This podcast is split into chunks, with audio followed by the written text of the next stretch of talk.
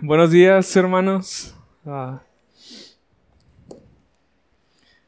siempre me anima mucho cerrar con, con, himnos así como que de triunfo, de, de gloria, de júbilo, de aplausos y de, de danza y de, de todo. Gracias a Dios. Bien, hermanos, este, vamos a abrir sin más nuestras Biblias, por favor, en el libro de Santiago, nuevamente. Capítulo número uno.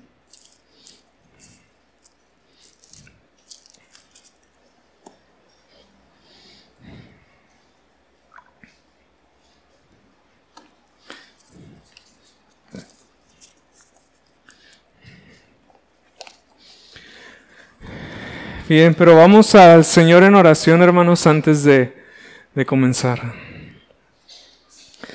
Padre, gracias te damos, Señor, por esta mañana, por este día, Señor. Gracias porque podemos alegrarnos, podemos gozarnos en tu salvación, podemos alegrarnos en la comunión que tú nos permites.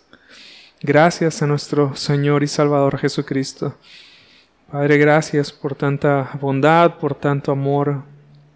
Gracias por tu misericordia, por tu paciencia. Gracias por Cristo, por ti, por tu Espíritu Santo que nos ha sido dado. Señor, te pedimos que nos guíes a través de tu palabra, que, que nos guardes de, de cualquier error, que nos guardes también de cualquier distracción, Señor, que que tú seas guiándonos a través de ella y conformándonos más a la imagen de nuestro Señor Jesucristo. Padre, te pido no solo que bendigas, sino te pedimos también que, que salves, Señor, que, que tengas misericordia de los que no te conocen. Padre, gracias te damos nuevamente, a ti sea la honra y la gloria en el nombre de Cristo Jesús. Amén. Bien, hermanos, capítulo número uno nuevamente. Desde que comenzamos a estudiar la carta hemos mencionado que el propósito de Santiago en haberla escrito, si lo recuerdan, fue animar, fue exhortar, fue instruir a los creyentes a caminar en la fe. Entonces nosotros tenemos que tener siempre presente eso cuando vengamos a la carta, ya sea ahorita en la predicación o cuando la leamos personalmente en nuestra casa. Esta carta ha sido escrita para mí. ¿Para qué? Para que yo aprenda a caminar en la fe.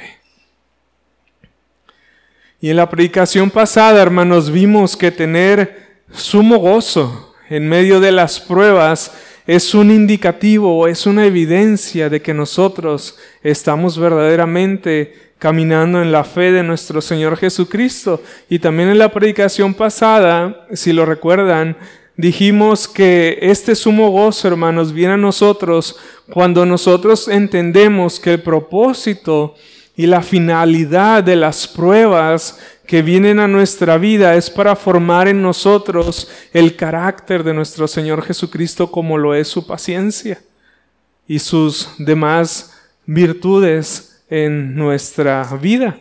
En el versículo número 2 y versículo número 4 vimos en aquella ocasión, si me pueden seguir con su vista, dice ahí el apóstol Santiago, hermanos míos, tened por sumo gozo cuando os halléis en diversas pruebas sabiendo que la prueba de vuestra fe produce paciencia.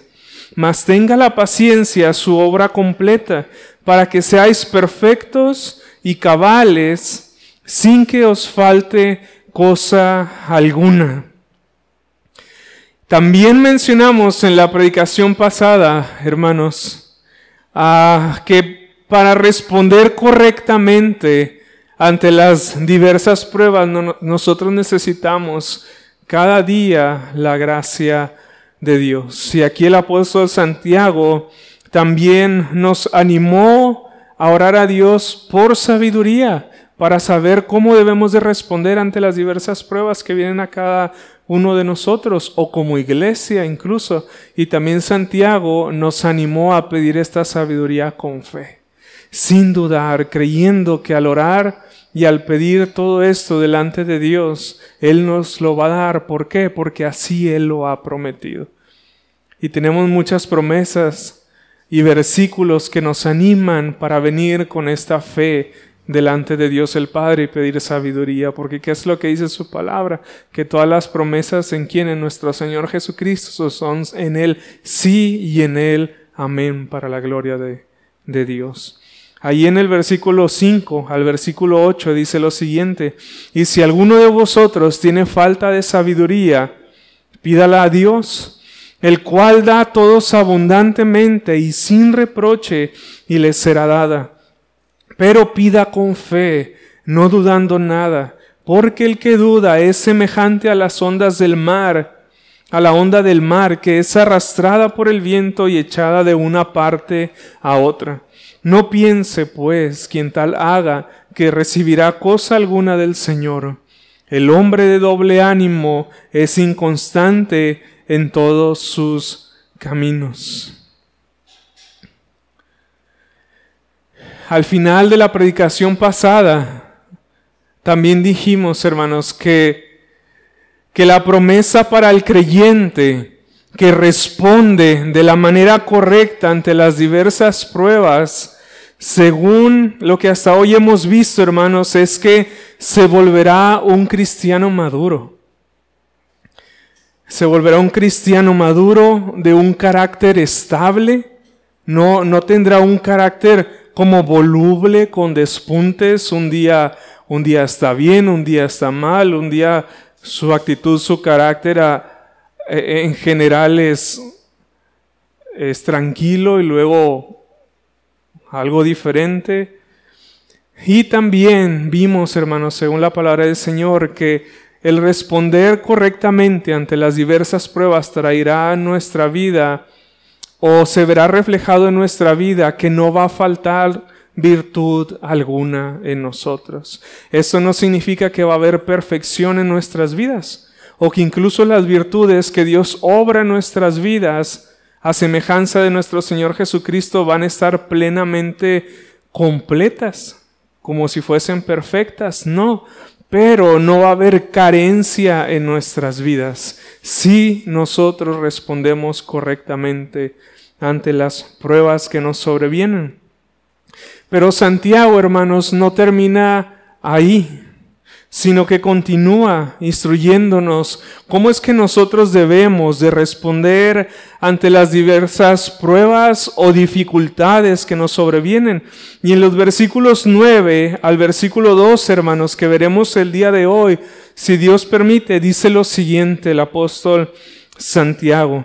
Dice el hermano que es de humilde condición, gloríese en su exaltación, pero el que es rico en su humillación, porque él pasará como la flor de la hierba. Porque cuando sale el sol con calor abrasador, la hierba se seca, su flor se cae y perece su hermosa apariencia. Así también se marchitará el rico con todas sus empresas. Bienaventurado el varón que soporta la tentación, porque cuando haya resistido la prueba recibirá la corona de, vida que Dios ha prometido a los que le aman. Esos son los versículos, hermanos, del día de hoy.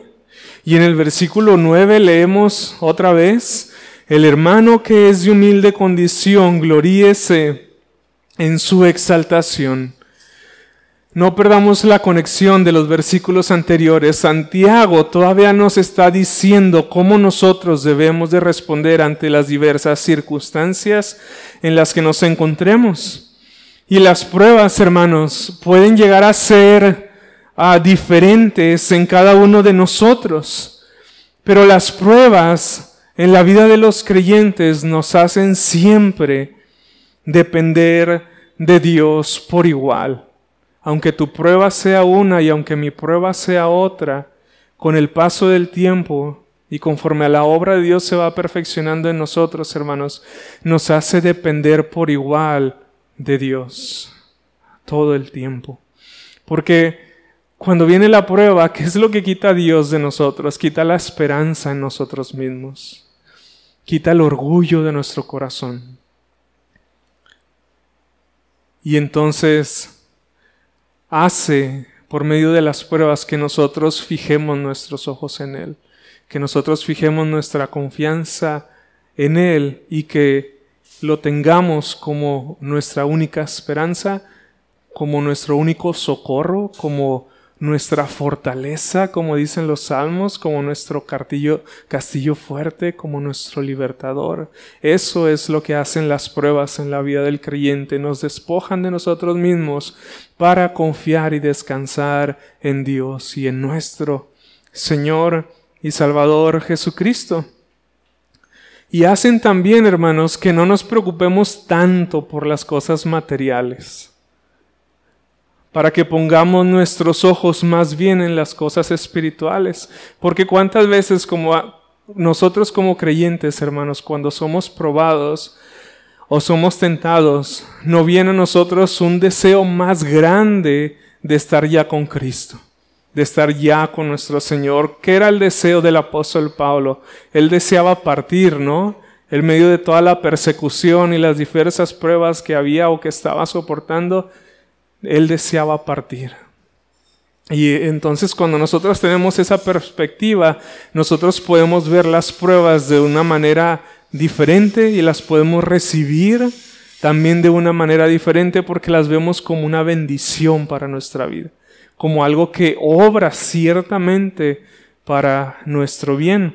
Por ejemplo, hermanos, ahora Santiago en estos versículos toma el ejemplo de dos diferentes condiciones en la vida de los creyentes.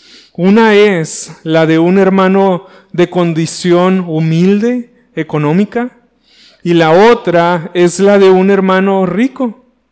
Uno es probado por medio de la escasez y el otro hermano es probado por medio de la abundancia. Pero ¿saben qué es lo glorioso, hermanos? Aquí es que en medio de las pruebas, tanto los creyentes de humilde condición como los creyentes ricos o que tienen en más abundancia que otros, podemos, hermanos, regocijarnos en Dios que no hace acepción de personas y que ambos tenemos la misma posición y los mismos privilegios delante de Dios. Y tanto el creyente en sus pruebas, el creyente de humilde condición en sus pruebas, como el rico en, en, en sus pruebas puede alzar sus ojos y ver a Dios de esta manera. Y ver todo lo que Dios le ha dado en la persona y en la obra de nuestro Señor Jesucristo y se puede gozar y se puede alegrar a pesar de que estén siendo probados de una manera diferente, ambos pueden alzar sus ojos al cielo y gloriarse de la misma manera, en Dios y en la posición, la posesión que ellos tienen delante de Él. Porque cuál es a menudo, hermanos, nuestra reacción. Como mencionaba también en la prédica pasada, cuando vienen las pruebas ¿Perdón? Sí, nos quejamos, nos desanimamos de más, perdemos la esperanza, incluso podemos tender al fatalismo, como les decía, podemos tender a la amargura en nuestro corazón, al punto de que algunos pueden llegar a apartarse, si no es que por algún tiempo definitivamente, de la fe. Pero otra cosa, hermanos, que nosotros también hacemos cuando hay escasez en nuestra vida, es que dudamos del amor del Señor, ¿no es cierto? Cuestionamos el amor del Señor. Y si no lo dices con tus labios, así lo sientes.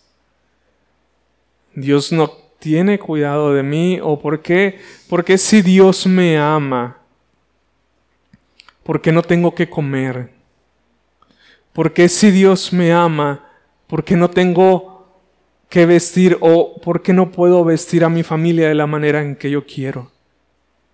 O por qué no puedo solventar las deudas o las cosas básicas de la vida las cuales me son necesarias si Dios me ama. Y hay veces que no lo decimos, pero sentimos, ¿no es cierto? Sientes en nuestro o sentimos a veces en nuestro pecado, eso no es cierto. Medimos el amor del Señor por nuestras posesiones, por lo que tenemos o por lo que no tenemos, pero en realidad el amor del Señor se mide por medio de lo que Él ha hecho a favor de nosotros por la persona y la obra de nuestro Señor Jesucristo. ¿Qué es lo que dice la escritura? En esto conocemos el amor de Dios. Y luego habla acerca del Evangelio y de nuestro Señor Jesucristo, cómo Él dio su vida en la cruz por nuestros pecados para pagar la deuda que teníamos delante de un Dios que es santo, para resucitar luego al tercer día y concedernos el completo perdón de pecados a todos aquellos que se arrepienten y que creen en estas buenas noticias. Juan 3:16 lo conocemos creo que la mayoría de memoria. Entonces nosotros podemos pensar en el amor del Señor a la luz de la cruz, a la luz de la persona y obra de nuestro Señor Jesucristo, y no a la luz de lo que tienes o de lo que no tienes material y físicamente. Entonces, hermanos, en cuanto a los hermanos de humilde condición, dice Santiago, nuevamente en el versículo número 9, el hermano que es de humilde condición, gloríese en su exaltación. Porque dice Santiago, gloríese en su exaltación. ¿Saben por qué, hermanos? Porque es muy fácil que nos sintamos también insatisfechos o que nos desalentemos cuando las condiciones materiales y económicas no están bien o cuando no prosperan de la manera en que nosotros queremos o de la manera en que nosotros estemos esperando, a pesar de que trabajes hasta el cansancio hasta el agotamiento o hasta ya no poder, hasta que tu cuerpo ya no puede. Puedes llegar a desanimarte, puedes llegar a desalentarte. Y por eso Santiago nos dice aquí, el hermano de humilde condición, gloríese en su, exaltación. Y ahorita vamos a ver qué es lo que significa. Pero también quiero decirles, hermanos, que el desánimo puede llegar a ser legítimo. Y no quisiera tampoco este, pensar o que ustedes pensaran que, que desanimarse en medio de las pruebas de una condición humilde, como la que dice aquí Santiago, es malo o es pecaminoso, porque no necesariamente. No necesariamente, porque ¿acaso es malo dolerse o desanimarse porque quisieras proveer más a tu familia, a tu esposa, a tus hijos? A las cosas básicas de la vida, las cuales son necesarias. ¿Es malo o pecado desanimarse por querer dar más a los demás? No es malo, no es pecaminoso.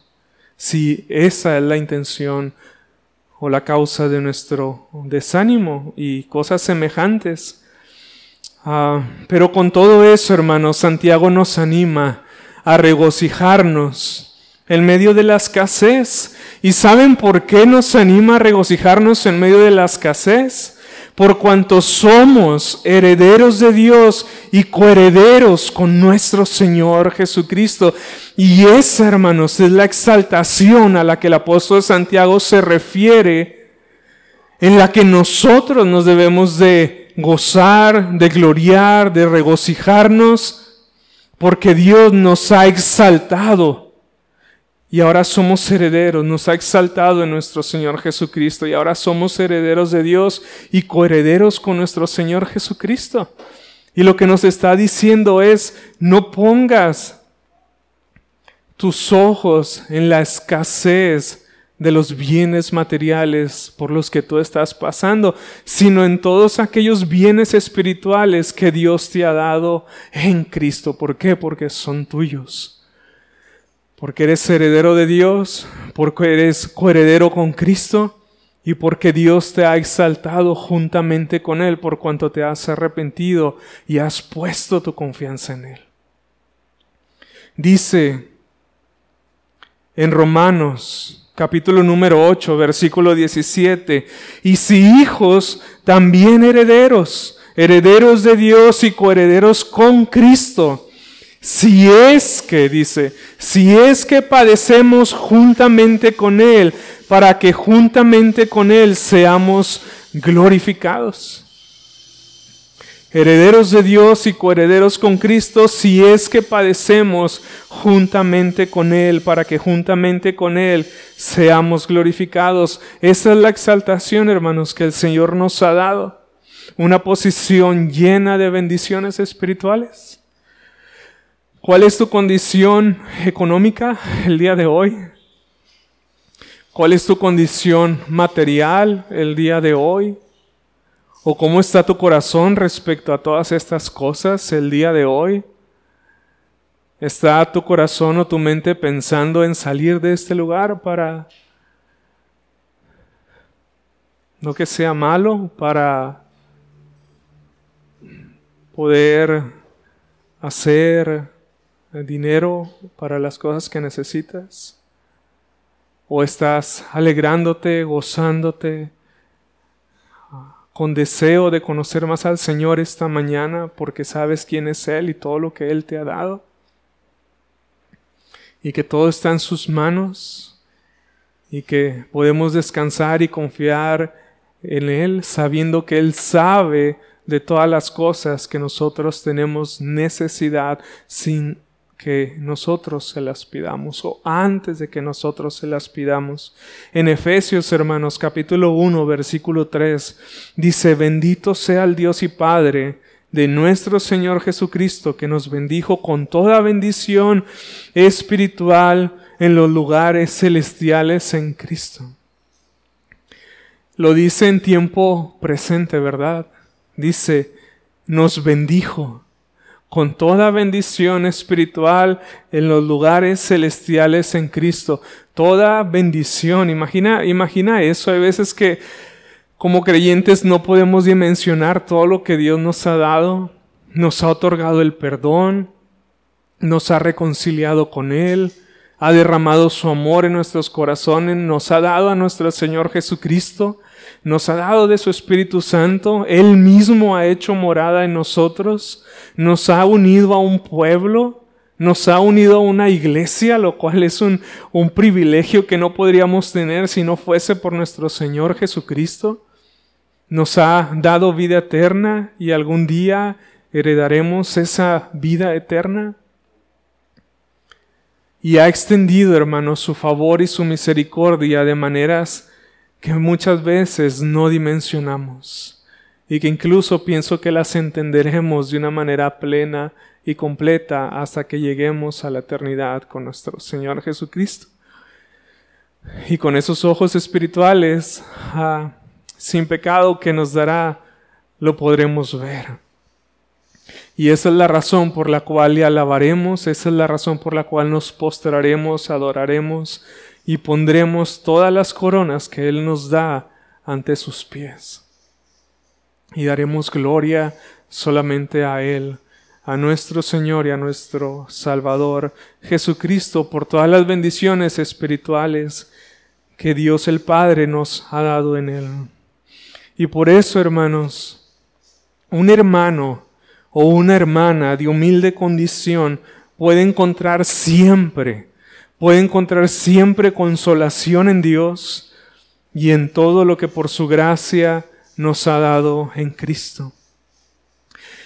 Y saben otra cosa, hermanos, al pensar en esto, no hay razones por las cuales nosotros debamos o podamos apartarnos del Señor cuando nuestra vida está siendo probada por medio de la escasez material, física o económica. No hay razones para apartarnos o rebelarnos en contra de Dios o para dudar de su amor o para albergar amargura en nuestro corazón o incluso para albergar envidia en nuestro corazón de aquellos hermanos que han sido prosperados más que tú o más que yo. No hay motivo por todas las cosas que Dios el Padre nos ha dado en nuestro Señor Jesucristo por igual, ricos y pobres que hayan depositado su confianza en Cristo para el perdón de sus pecados, para la salvación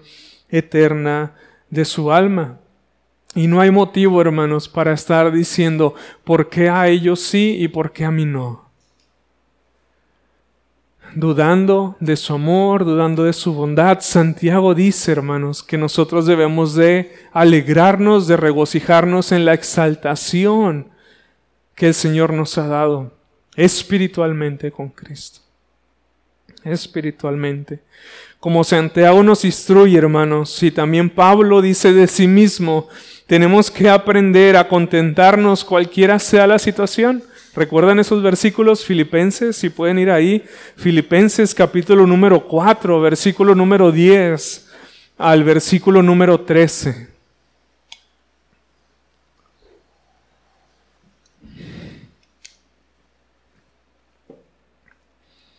Dice el apóstol Pablo, en gran manera me gocé en el Señor de que ya al fin habéis revivido vuestro cuidado de mí, lo cual también estabais solícitos, pero os faltaba la oportunidad. No lo digo porque tenga escasez, pues he aprendido a contentarme, cualquiera sea mi situación. Sé vivir humildemente y sé tener abundancia. En todo y por todo estoy enseñado. Así para estar saciado como para tener hambre. Así para tener abundancia como para padecer necesidad.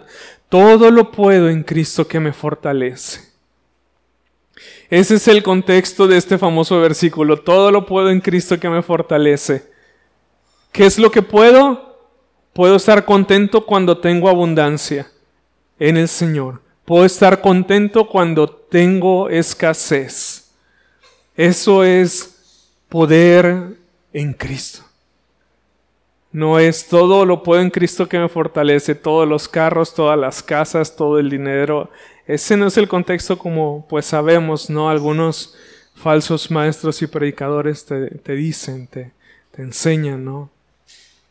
El contexto, hermanos, es ese. Nuestro corazón puede estar verdaderamente satisfecho, aún en medio de la escasez. Pastor Alberto predicaba de Job la semana pasada, cómo Job se postró y adoró al Señor cuando le fue quitado todo. Sí es posible. Aunque, como en otro salmo dice, aunque nuestro corazón desfallezca muchas veces dentro de nosotros, podemos nosotros aún así adorar y glorificar al Señor en medio de la escasez.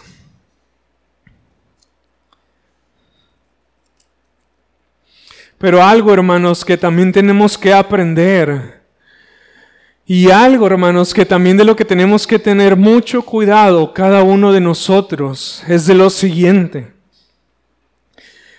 Tenemos, hermanos, también que tener mucho cuidado de emitir un juicio en contra de algún hermano o de alguna hermana que no tiene el control de su humilde condición a pesar de todos sus esfuerzos en el trabajo. ¿Por qué, hermanos? Porque Dios lo ha puesto ahí. Dios lo ha puesto ahí. Si se dan cuenta, Santiago no responsabiliza ni emite un juicio, ni juzga, ni condena la condición de un hermano humilde. No lo vemos aquí en Santiago. ¿Por qué, hermanos? Porque Dios es soberano. O quizá ese hermano antes de que lo salvara, lo salvara el Señor, así era, de condición humilde. Así ha permanecido y así permanecerá porque Dios es soberano. A otros el Señor llama teniendo más abundancia. Y ambas cosas son buenas y en ambas cosas Dios es soberano. Pero tenemos que tener cuidado de emitir ese juicio hacia un hermano que es de humilde condición, a pesar de que se esfuerza en el trabajo y no puede salir de esa condición de humildad. Porque Dios es el que tiene el control y Dios lo ha puesto ahí con un propósito específico para su vida. Conformarlo, por supuesto, a la imagen de nuestro Señor Jesucristo, a fin de que Él le dé honra, gloria al Señor en esa condición y que Dios pueda hacer su confianza, su descanso, su proveedor de todas las cosas. Entonces tenemos que tener cuidado, hermanos, porque no hay razones para condenar, para juzgar al hermano de perezoso, de negligente, de desinteresado, porque no es así. No lo vemos en estos versículos. Sino el contrario, que es lo que vemos en el versículo que leímos anteriormente de Filipenses, que Pablo se alegra de que los creyentes habían recuperado de Filipos el gozo, perdón, el gozo. Bueno, sí, había gozo, este, la, la intención de llevar a cabo eso que ya estaba en su corazón, ayudar al apóstol Pablo y ayudar con ofrendas a sus demás hermanos. Eso es lo que nosotros estamos llamados a hacer conforme a las posibilidades de cada uno según el Señor le haya dado. Y como Santiago, hermanos, vemos aquí en estos versículos, otra cosa que nosotros también tenemos que hacer es animarnos también los unos a los otros a caminar en el Señor. Antes que emitir un juicio, animar al hermano que está en escasez a que se goce en el Señor, a que se alegre recordándole su posición en Cristo y todo lo que ya tiene en Él y todo lo que le espera cuando entre en la vida eterna que Dios le ha dado a Él y que Dios te ha dado a ti de la misma manera. Aunque tu condición sea mejor en este sentido a la de Él. Y hermanos, los que son ricos, dice Santiago en el versículo número 10 y número 11, pueden seguir con su vista. Dice, pero el que es rico es decir, el hermano que es rico en su humillación, porque él pasará como la flor de la hierba, porque cuando sale el sol, con calor abrasador, la hierba se seca, su flor se cae y perece su hermosura, su hermosa apariencia. Así también se marchitará el rico con todas sus empresas. ¿Son pecado o es pecado tener riquezas? No es pecado. ¿Quiénes eran los más ricos de todos los hombres del Señor que se mencionan en las Escrituras? Job, era rico, Abraham era rico, Salomón no se diga. Todos, muchos hombres del Señor, no es malo. De hecho es algo bueno de lo que los demás creyentes nos deberíamos de alegrar, porque ¿qué es lo que dice la Escritura? Que si uno se goza, todos se gozan con él. Entonces no es algo malo y no es algo pecaminoso. No es algo pecaminoso. Obviamente cuando nuestro corazón es correcto delante del Señor, no es, no es pecaminosa la riqueza en sí misma, pero puede llegar a ser la raíz de todos los males, como dice Santiago, si no guardamos nuestro corazón, no porque sea pecado en sí mismo, sino por nuestro nuestro corazón. Pero es algo chocante lo que dice aquí Santiago, porque noten que Santiago no dice que el hermano rico se regocije en sus riquezas, sino más bien dice que el hermano rico puede regocijarse en su humillación.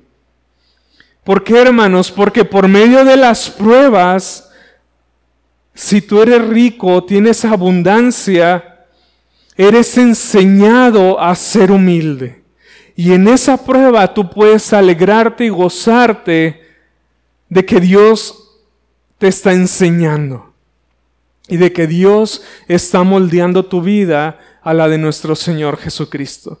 Y entonces, cuando Dios te quita, cuando tú estabas acostumbrado a tener en abundancia, tú puedes alegrarte en esa humillación que Dios ha traído a tu vida, es decir, en esa prueba.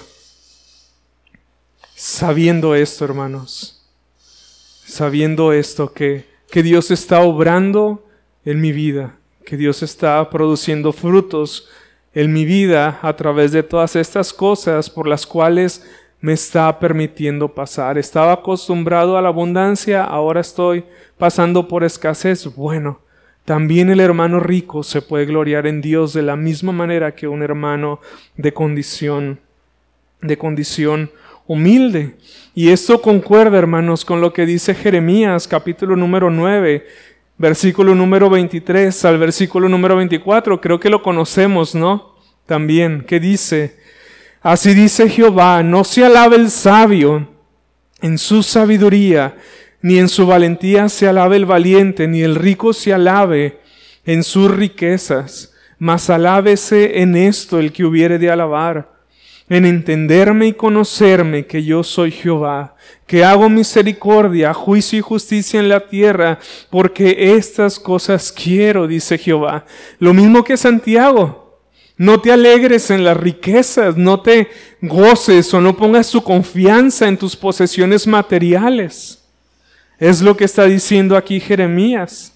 Así que si tú eres un hermano rico o de buena solvencia, económica, al igual que el hermano de condición humilde, puedes y debes, de hecho, regocijarte en Dios cuando eres despojado de tus bienes materiales o cuando estos escasean. Cuando estos escasean. ¿Por qué? Porque tú, como hermano que, que tiene más bienes que, que otros, tiene en el cielo la misma herencia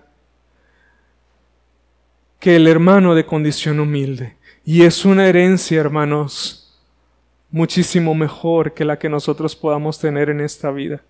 Y saben que es también una herencia perpetua, es una herencia duradera. Es una herencia que no termina, que no se acaba, que nos está esperando cuando venga nuestro Señor Jesucristo y entremos en gloria para disfrutar de todo lo que Dios el Padre nos ha dado en él. Entonces el hermano rico puede gloriarse de que tiene la misma herencia en los cielos cuando viene la escasez a su vida. Así que no hay diferencias, no hay diferencias, hermanos. La respuesta que se espera de parte de nosotros, independientemente cuál sea la condición económica por la que nosotros estemos pasando o viviendo, es exactamente la misma. Tenemos un Dios en los cielos que nos ha amado y que nos ha bendecido con toda bendición espiritual y que nos ha hecho herederos y coherederos con Cristo y por lo tanto en Él y en todo eso nos gozamos, nos alegramos y nos animamos a caminar en la fe y nos exhortamos como Santiago. Nos exhortamos, hermano, no te desanimes, confía en el Señor y, nos compartimos de lo que tenemos en Él. O hermano, ah, no pongas tu confianza en las riquezas. Tenías, quizá ahora no, pero mira todo lo que Dios te ha dado y todo lo que te espera en aquel día. Así que alégrate, alégrate en eso. Hebreos capítulo 10, versículo 34 al versículo 35 dice lo siguiente, porque de los presos también os compadecisteis y del despojo de vuestros bienes sufristeis con gozo, sabiendo que tenéis en vosotros una mejor y perdurable herencia en los cielos no perdáis pues vuestra confianza que tiene grande galardón. ¿Se dan cuenta? Hermanos que tenían en abundancia sufrieron del despojo de sus bienes con gozo. Dice aquí el autor de Hebreos. Y les dice el apóstol, iba a decir nombre, pero dice el autor de Hebreos que esto lo hicieron o que lo hagamos sabiendo que nosotros, hermanos, tenemos una mejor y perdurable herencia en los santos, en los cielos, perdón, y que es por eso que nosotros no debemos de perder nuestra confianza en Dios y en lo que tenemos para ponerla en las cosas terrenales. Eso es lo que dice el autor de Hebreos. Así que si esa es tu condición, hermano, las pruebas te ayudarán a qué? A darte cuenta que la felicidad y el contentamiento duradero no se encuentran en las riquezas terrenales, sino en las riquezas espirituales en Cristo, porque según leemos, tanto el hombre como las riquezas terrenales pasarán, dice Santiago, como la flor de la hierba. Versículo número 10 y 11. Pero el que es rico en su humillación, porque él pasará como la flor de la hierba, porque cuando sale el sol con calor abrasador, la hierba se seca, su flor se cae y perece su hermosa apariencia. Así también se marchitará el rico en todas sus empresas. ¿A quién te recuerdan estos versículos? ¿A qué profeta del Antiguo Testamento? A Isaías, ¿verdad? Vayan a Isaías capítulo número 40, versículo número 6 al versículo número 8. Isaías dice, bueno, más bien Santiago dice exactamente lo mismo que Isaías. Y nosotros cuando leemos Santiago podemos estar plenamente seguros que él tenía en mente al profeta Isaías y que él conocía el libro, que él lo tenía seguramente memorizado. Isaías 40, versículos 6 al 8 dice, voz que decía, da voces, y yo respondí, ¿qué tengo que decir a voces? Que toda carne es hierba y toda gloria como flor del campo. La hierba se seca y la flor se marchita, porque el viento de Jehová sopló en ella. Ciertamente como la hierba es el pueblo, sécase la, la hierba, marchítase la flor, mas la palabra de Dios, del Dios nuestro, permanece para siempre. Por eso es que nuestra confianza no puede estar en lo que tenemos o en lo que no tenemos, ni en nosotros mismos tampoco. Porque dice que nuestra vida y todo lo que nosotros tenemos se marchita, se seca, pierde su hermosura, pierde su atracción. Pero lo único que permanece, hermanos, son las cosas espirituales, lo que Dios nos ha dado. Y la palabra del, del Señor, como leemos aquí en el versículo número 8. Y saben algo bien importante también, hermanos, que tenemos que tener cuidado.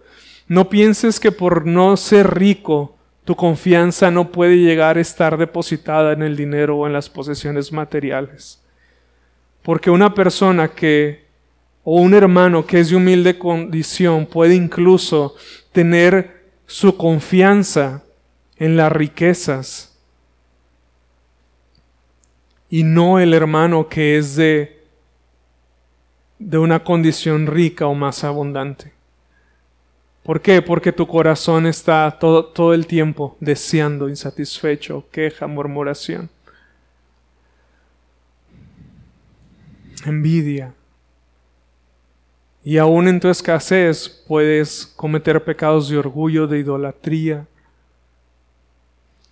por estar deseando y buscando afanadamente lo que quieres y no tienes, un estatus económico más grande, más alto,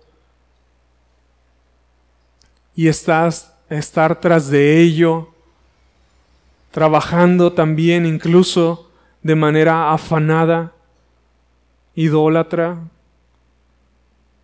descuidando las cosas espirituales. Y un hermano que tiene abundancia puede estar glorificando mejor al Señor que un hermano en condición escasa, porque pone su confianza no en lo que tiene, sino en Dios y lo que Dios le ha dado espiritualmente. Entonces tenemos que tener cuidado, tenemos que tener cuidado de nuestro corazón. Esta ilustración, hermanos, de Santiago e Isaías corresponde a los campos de Palestina, en donde los prados florecen con muchos colores en febrero, pero saben, en mayo estos prados que florecen en febrero están todos secos. en cuestión de tres meses.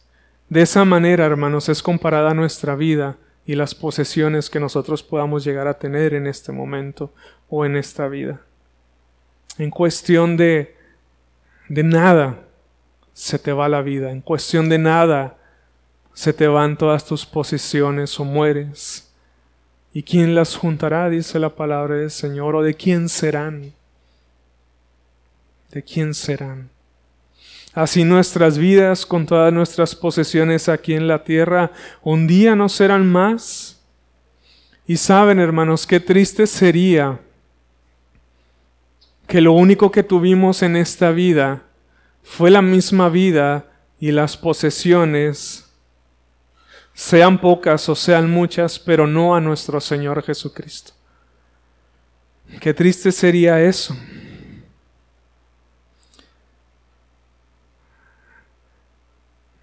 Sin esperanza, sin esperanza, ahorita sin esperanza, al final de nuestros días, sin esperanza en la muerte, sin esperanza de una resurrección gloriosa para estar con nuestro Señor Jesucristo, si lo único que tuviste en esta vida fue tu vida física y las posesiones que, Dios te dio, pero no a nuestro Señor Jesucristo como tu Señor y como el Salvador de tu alma y el que te concede vida eterna. Porque tanto ricos como pobres que mueren sin Cristo irán a condenación. Y inmediatamente que mueren, según Lucas 16, despiertan estando en tormentos. Inmediatamente. No hay purgatorio. No hay una segunda oportunidad. No todos los que mueren descansan en paz como el mundo enseña. Mueres sin Cristo, despiertas estando en tormentos de manera inmediata. Mas los creyentes van a la presencia del Señor y esperan su segunda venida para heredar la vida eterna que les ha sido dada, una vida eterna al lado de nuestro Señor y Salvador Jesucristo. Por eso, hermanos, es que cualquier prueba que nos aparte del amor a las cosas pasajeras, la tenemos que ver como una bendición y no como una tragedia y no como una catástrofe y no como algo malo. ¿Por qué? Porque está obrando para nuestro bien. Si no eres salvo, Dios te está conduciendo, ya sea en la escasez o en la abundancia, a que pongas tu confianza en Cristo solamente y en lo que Él te da. Y no en tu vida y en lo que nosotros podamos llegar a tener en esta, en esta tierra, sino en las bendiciones que son de parte de Dios. Por eso, hermanos, es que la misma gracia que exalta a los creyentes humildes y humilla a los creyentes ricos son causa para regocijarnos en el Señor y en lo que somos y en los que tenemos, porque ambas quitan la confianza de nosotros y la ponen en Él solamente. Entonces es un gozo y es un privilegio.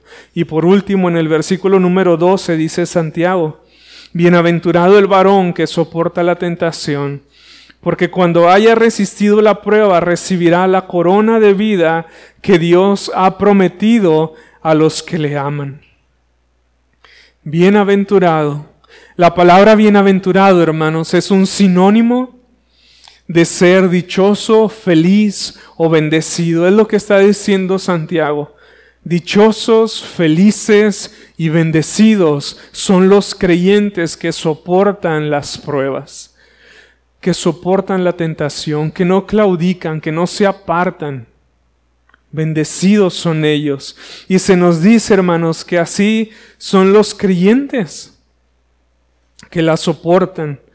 Cuando el gozo del hermano de humilde condición y del hermano rico no depende de sus riquezas terrenales, que tiene o no tiene, sino que perdón, sino en lo que son y en lo que tienen en Cristo, entonces, hermanos, como creyentes somos bienaventurados, somos bendecidos, somos dichosos, incluso los más dichosos de los hombres y las mujeres de la tierra que pueda haber. ¿Por qué? Porque sabemos en quién esperar, sabemos en quién confiar y sabemos cómo soportar la prueba por la gracia del Señor. Así que cuando hacemos eso, hermanos, no solo antes o después de la prueba, porque eso es fácil, ¿no? Es como que es, es fácil tener gozo en el Señor antes de que venga la prueba y es fácil tener gozo en el Señor después de que pasa la prueba. Pero cuando hacemos eso, hermanos, en medio de la prueba o durante la prueba, a pesar de todas las dificultades, porque dice soportar, eso implica un esfuerzo, eso implica sufrimiento, eso implica sacrificio, eso implica dolor, eso implica pérdida también, al menos terrenal.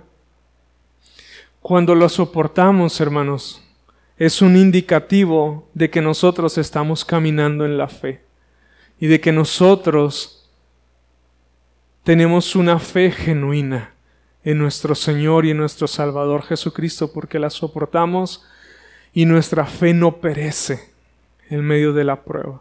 Como el autor de Hebreos dice, mas yo sé o nosotros sabemos que tenemos fe para perseverar.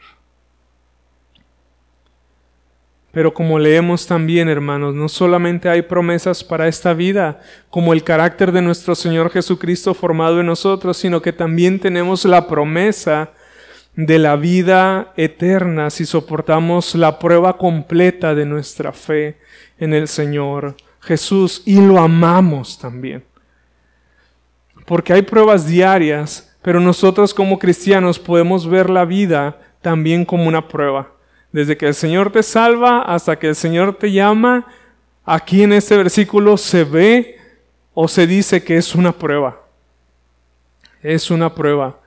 Desde que el Señor te salva hasta que el Señor te llama. Eso nos habla de cuán costoso es seguir a nuestro Señor Jesucristo. Dice ahí en el versículo número 12, de nuevo, bienaventurado el varón que soporta la tentación, porque cuando haya resistido la prueba recibirá la corona de vida que Dios ha prometido a los que le aman. Y la traducción más precisa, hermanos, de la corona de vida es la corona que es la vida. ¿Y saben por qué? Porque se refiere esto a un gozo más pleno a un gozo más perfecto de la gloria de nuestro Señor Jesucristo con todas las glorias del cielo que ha prometido a todos los que creemos en Él. Es un gozo, hermanos, infinitamente mayor al que nosotros podemos disfrutar en medio de las pruebas. Por eso se dice que es la corona que es la vida, porque hay una plenitud mayor, hay un gozo mayor cuando entramos a la presencia de Dios y disfrutamos de la recompensa que Dios da a todos aquellos que soportan la prueba y lo aman y perseveran y no claudican de su fe. La corona, hermanos, era una diadema laureada que se ponía sobre la cabeza del atleta que era invicto en las competencias griegas antiguas. Y en este versículo, hermanos, se denota una recompensa infinita, perdón, definitiva del creyente que es la vida eterna con toda la gloria y los goces del cielo. Esa es la corona de vida que está preparada para ti y para mí. Si soportamos la prueba de nuestra fe. Hay veces que cuando nos escuchan decir esto, pueden llegar a pensar que salvación entonces por obras, no. La salvación es por gracia mediante la fe. Pero la salvación verdadera trae fruto, trae evidencias, trae perseverancia, trae una formación de la imagen de Cristo en nosotros. Por eso es que dice, hermanos, Jesús en Mateo 24, que solamente los que perseveren hasta el fin, ellos serán salvos. ¿Qué dicen Hebreos? Sin santidad nadie verá al Señor. No puedes tú profesar fe en Cristo sin perseverar aún en medio de las pruebas, porque no vas a ver al Señor, no lo vas a ver. No vas a heredar la vida eterna. Y esta recompensa, hermanos, de la vida eterna la recibiremos, como ya mencioné, en la segunda venida de nuestro Señor Jesucristo. Quisiera leerles tres versículos, ya casi para finalizar. Segunda de Timoteo 4.8 dice lo siguiente. Por lo demás, dice Pablo, me está guardada la corona de justicia, la cual me dará el Señor juez justo en aquel día y no solamente a mí, sino también a todos los que aman su venida. Lo mismo que Santiago. Primera de Pedro 5.4 dice, y cuando aparezca el príncipe de los pastores, vosotros recibiréis la corona incorruptible de gloria. Se dan cuenta de gloria, es lo que les mencionaba del gozo de la vida eterna de Cristo y de todo lo que Él nos ha dado. Es glorioso todo esto. En Apocalipsis 2.10 dice también lo mismo. No temáis en nada lo que vas a padecer. He aquí el diablo echará a algunos de vosotros en la cárcel para que seáis probados y tendréis tribulación por diez días. Sé fiel hasta la muerte y yo te daré la corona de la vida, dice el Señor Jesucristo. La misma promesa, hermanos. ¿Cuándo? Cuando nuestro Señor Jesucristo venga. ¿Quieres que Cristo venga? Que ya venga. Y que podamos entrar a ese gozo del cielo, a la eternidad, para estar con Él, para verle cara a cara, para platicar. ¿Has pensado en eso, lo que vas a hacer en el cielo? Sabemos que va a ser todo en el cielo esa adoración, pero hablar con nuestro Señor Jesucristo cara a cara porque le veremos, dice su palabra. ¿Por qué? Porque seremos semejantes a Él. ¿En qué sentido? Sin relación con el pecado. Cuando entremos a la, a la eternidad. En conclusión, hermanos, y como aplicación final, los dejo con las siguientes preguntas de un escritor. ¿Cómo reaccionamos ante las diversas pruebas que se nos presentan en nuestras vidas? Nos quejamos amargamente contra los reveses de la vida o nos regocijamos y damos gracias al Señor por ello. Anunciamos nuestras pruebas o las soportamos con quietud.